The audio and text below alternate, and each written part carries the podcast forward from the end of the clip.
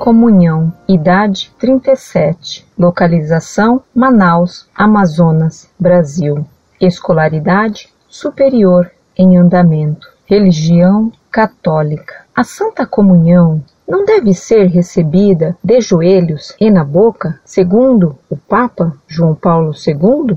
Por que não se faz isso nas nossas igrejas? Por que não obedecem ao Papa? O que poderemos fazer em relação a isso? Acho que ofendemos a Jesus por isso.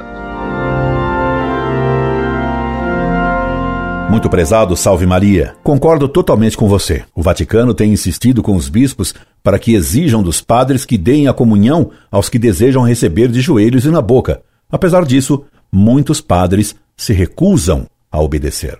E essa recusa é um indício claro de que eles não creem realmente na presença de Cristo na hóstia consagrada. Infelizmente, vivemos numa época em que são os sacerdotes os que mais causam escândalo por não quererem obedecer ao Papa. Mas ai se alguém não os obedece.